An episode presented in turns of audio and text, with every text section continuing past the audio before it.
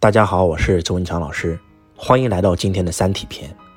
最近周老师正在经历自己人生的至暗时刻，闲暇无事，又翻起了一本曾经周老师看过无数遍的书，这本书叫《三体》。周老师隆重向大家推荐，你一定要看这本书。这本书是刘慈欣写的一本科幻小说，非常非常好，而且我觉得跟我们当下人类有很大很大密切的关系。今天是二零二零年。一进入二零二零年这个庚子年，人类就仿佛整个世界全变了一样的感受，又是洪灾，又是洪水，又是山火，又是蝗灾，又是粮食危机，又是中美贸易战的加剧，整个世界格局仿佛一夜之间发生了改变。疫情有可能会持续伴随着人类三到四年，金融危机近在眼前，金融大衰退近在眼前，全球很多国家的商业还在停摆状态。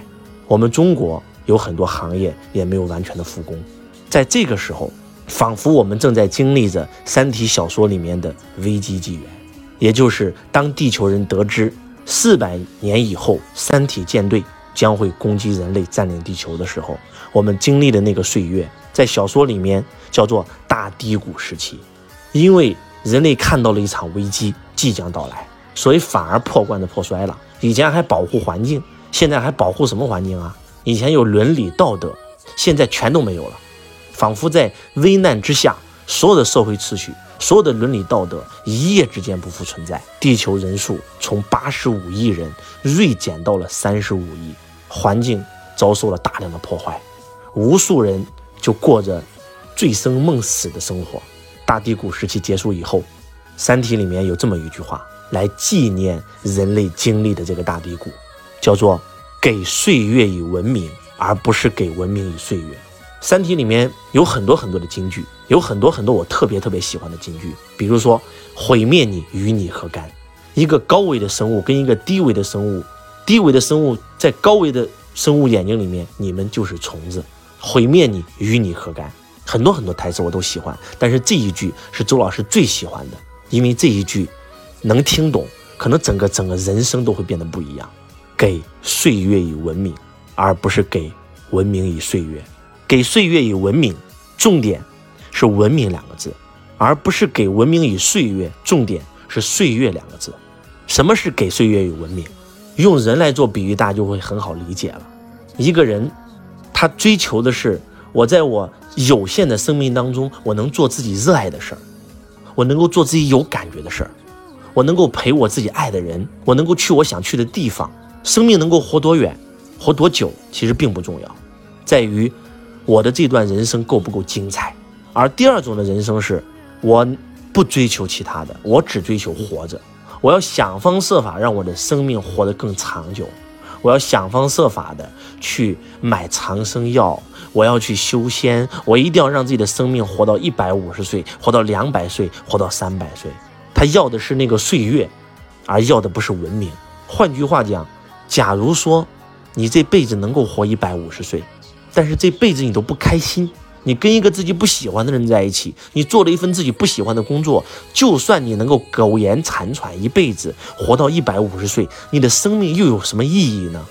就算你只能活五十岁、六十岁，但是你的生命极其精彩，你每天做自己喜欢做的事儿，你每天陪自己最爱的人，你每天去自己爱去的地方，你的人生才精彩呀！所以这就是。给岁月以文明，而不是给文明以岁月。我们今天很多很多人之所以活得痛苦纠结，就是因为我们都在做自己不喜欢做的事儿，做一份自己不喜欢做的工作，陪一个自己不爱的人。为了物质，我们跟不爱的人结婚了；为了物质，我们做着一份自己不热爱的工作；为了物质，我们背井离乡去了我们不喜欢的城市。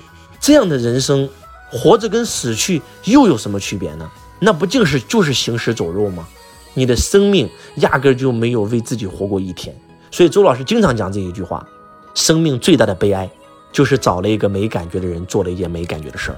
人生活着的至高境界，就是找一个爱的人，在爱的地方做爱的事业。很多很多人都会怕死，为什么会怕死呢？人从出生那天起就决定了我们一定会死亡。那死亡有两种方式，第一种叫死不瞑目，第二种。叫死而无憾。你想让自己是死不瞑目呢，还是死而无憾呢？什么样的人会死不瞑目？就是想我等我赚钱了，我就怎么怎么样。结果钱赚到了，人没了。当咽气的那一秒，就想：哎呀，我这这奋斗了一辈子都没有享受过人生啊！我就想去全世界旅游，我没去啊！我就想做这份事业，我没做，所以死不瞑目。因为你的人生悔恨啊！因为当你生命最后一刻，你回忆这次人生的时候，你会发现你一直在为别人活，没没有为自己活过。那什么样的人会死而无憾呢？第一，你做了一件事儿，这件事是你毕生热爱的事儿，就像科比打篮球。就像姚明打篮球，就像刘翔跨栏，就像周星驰演电影，就像周文强老师演说一样，你找到了自己热爱的事儿，你做了一番轰轰烈烈的事业，此生无憾。第二件事儿，你找到了一个你热爱的人，你找到了属于你的灵魂伴侣，你谈了一场轰轰烈烈的恋爱，那你死而无憾。第三件事儿，你交了一帮志同道合的兄弟。在一起对酒当歌，策马奔腾，跟你的好兄弟一起喝酒，啊，一起旅游，一起哭，一起笑，一起乐，一起旅行。如果你能这三件事做一件，就已经算死而无憾了。如果你能把这三件全做了，叫不枉此生啊。而我们为什么今天在网上有那么多的舆论在攻击我们这个行业，甚至攻击周老师本人？说白了吧。周老师活出来了，很多人没有活出来，所以当你活出来以后，那些没有活出来的人反而会认为你是错的，因为他要说服他自己，人就应该这样活着，人就不应该有梦想，就开始攻击我们这个行业，攻击所有活出来的人。没有钱的人拼命要攻击富人，因为只有这样他的心里才会满足。没有成就的人拼命的会攻击那些有成就的人。真的，周老师被攻击不重要，张国荣被攻击，张国荣。唱歌唱得那么好，被攻击，到最后他只能够离开这个歌坛去演戏，希望用实力来证明自己，结果又被攻击，直到最后他跳楼自尽了。他写下了几行字：“我没有伤害过任何人，这个世界为什么要这么对我？”当周老师看到张国荣的这个整个经历的时候，说实话，真的你无法想到媒体通过各种各样的方法来攻击他，说他唱歌不好，没有谭咏麟唱的好。粉丝围攻他，狗仔队偷拍他，攻击他，写他的黑材料。拍戏拍的好了，又说他啊，这个为什么他演得好？因为他本身就是变态，他本身就是同性恋。所有的狗仔队架起这个摄像机在他家里拍啊，他跟唐先生这个在家里面，连垃圾袋、连垃圾桶都要被翻下来，翻出来一个避孕套，大做文章，开始大肆宣扬报道，那简直就真的没法活了。我们很多很多人，当这件事件没有发生在你身上的时候，你都会觉得这样挺好，怎么会死呢？我们都觉得张国荣太脆弱了。但是当你开始经历这些事儿的时候，被威胁、被利诱、被媒体攻击曝光，然后被无数人骂，甚至很多人骂你的人根本都不知道你的时候，你真的你你无法承受那个压力。就像此时此刻周老师正在承受的，你不是我，你不知道周老师承受的有多大多大的压力。但是你放心，周老师毕竟是个修行者。说实话，我现在特别特别能理解张国荣。如果不向内求，如果只是活在物质空间，我跟你讲，我可能也自杀了。真的，必须得开始向内修行。当你开始向内修行的时候，你就会知道，正常，这就是人性，这就是丑陋的人类。在《三体》里面，为什么会有一个组织叫 ETO？他们打出的口号是“消灭人类暴政，世界属于三体”，经常喊这个口号。为什么会这样？就是因为，其实很多人对人失望了。对人性失望了，人性是经不起考验的。周老师最近去听这个冯仑老师讲课，去听这个刘永好老师讲课，他们也讲了这个人性是最经不起考验的，最忠实的自己背叛了他，最好的朋友背叛了他啊，被无数人攻击，那真的是每一个企业家，每一个成功的人都不容易。欲戴王冠，必须承其重啊，经得起多大的诋毁，才承载得起多大的赞美。任何一个伟人都是毁坏、毁誉参半，所以真的。周老师不想成为一个伟人，我只想做好我的行业。我爱教育培训，我是因为这个行业而改变命运的。我是因为财商而改变命运，我希望把财商推广出去，我想帮助更多的人。周老师在互联网上录了很多的课，你喜欢就听，你不喜欢就不听。难道非要把人逼死才满意吗？我真的不知道为什么人类要这样，真的，就像就像《三体》里讲的这个危机纪元的大低谷时期一样，为什么？人类要为难人类，我真的没有想明白这个问题。还是那句话，给岁月以文明，而不是给文明与岁月。网络暴力害死人，有无数人死在网络暴力之下。希望周老师是那个活下来的那一个。我也非常非常希望大家看一看《三体》这部小说，有可能你能够懂周老师。在人类遇到最大危机的时候，出现了一个人，这个人叫罗辑，他是一个非常厉害的面壁者，他拯救了人类，是他拯救了人类。但是到最后，全人类都提防他，全人类都说他坏话，全人类都威逼他，让他从一个执剑者交出他手上的特权，因为他手上的特权，他手上的那把剑，不单可以震慑三体人，也可以震慑人类。人类刚开始是叩拜他，因为他是人类的英雄，他拯救了人类。但是转眼之间就开始害他，就开始攻击他，到最后罗辑放弃了他手中的那把剑，他把执剑人交给了一个在所有人眼中非常非常好的一个所谓的有好名声、所谓的有好道德、所谓的有好品行的一个人手上。这个人姓程，叫程心。结果就在程心手上，人类被毁灭了。罗辑拯救了人类，他发现了一个原则，叫做黑暗森林法则。他掌握了。地球的坐标和三体人的坐标，他告诉三体人：如果你敢让你的舰队进攻地球，我就摁下按钮，全宇宙都将会收到地球和三体人的坐标，那所有的外星文明都会攻击我们，到最后就会同归于尽。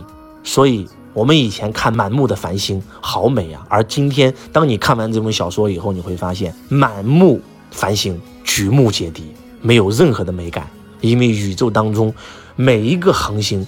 它都是有生命体的，而每一个生命体，当它发现另外一个星球有生命体的时候，它不是去帮助它，而是都要想方设法攻击它。就像我们人类曾经发现了美洲，发现了澳洲，把当地的原住民几乎全部杀完，要占领它的属地。所以你是一个猎手，你拿着一把猎枪，你在森林里面游荡，你突然看到有一个火光，你知道了有人，你分不清楚他是朋友还是坏人，但是你不打死他，他就会打死你。这就是黑暗森林法则。当罗辑发现这个规律的时候，他拯救了全人类，所有的人类都把他当成了英雄。但是同时，当他拯救了人类以后，所有的人类都开始猜忌他，因为他掌握了一个按钮，这个按钮只要一按，所有人类都会灭绝。大家不相信他了，因为在所有人看来，罗辑是这个世界上最不靠谱的人。你是个江湖派，你满嘴跑火车，你就会打鸡血，不行，我们得找一个道德模范，得找一个学院派。得找一个我们信得过的人，结果就找到了程心。当找到程心以后，三体人知道程心不敢按这个按钮，所以就进攻了地球。一个二向箔把地球从三维直接变成二维，瞬间整个地球所有的生命瞬间消失，人类毁灭了，地球也毁灭了。在这本小说里面有一句“给岁月以文明，而不是给文明与岁月”更加牛逼的金句，叫做“人类不配拥有逻辑”。今天给大家讲这个故事，我不是想证明我有多高尚，但是我想告诉大家，周老师可以衣食无忧，周老师可以环球旅游，周老师可以去享受人生，我可以去陪我的家人，我可以去享受我的财富，但是周老师没有，因为周老师有一颗救人之心，有一颗滚烫的这种赤子之心。我希望把我的学说发出去，让更多人能够学到财商。我希望能够让今天我们人类能够彼此感受到一分的温暖。我希望更多人像我一样实现财富自由、身心富足。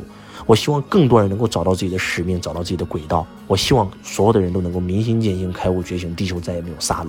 但是为什么不能够给周老师一点点理解呢？建议大家读《三体》，看《三体》，可能看完这本小说，你能够更加理解人性，也能够更加理解周老师。还是那句话，世界虐我千百遍，我待世界如初恋。不管别人怎么对我，我永远会用一颗善心善念。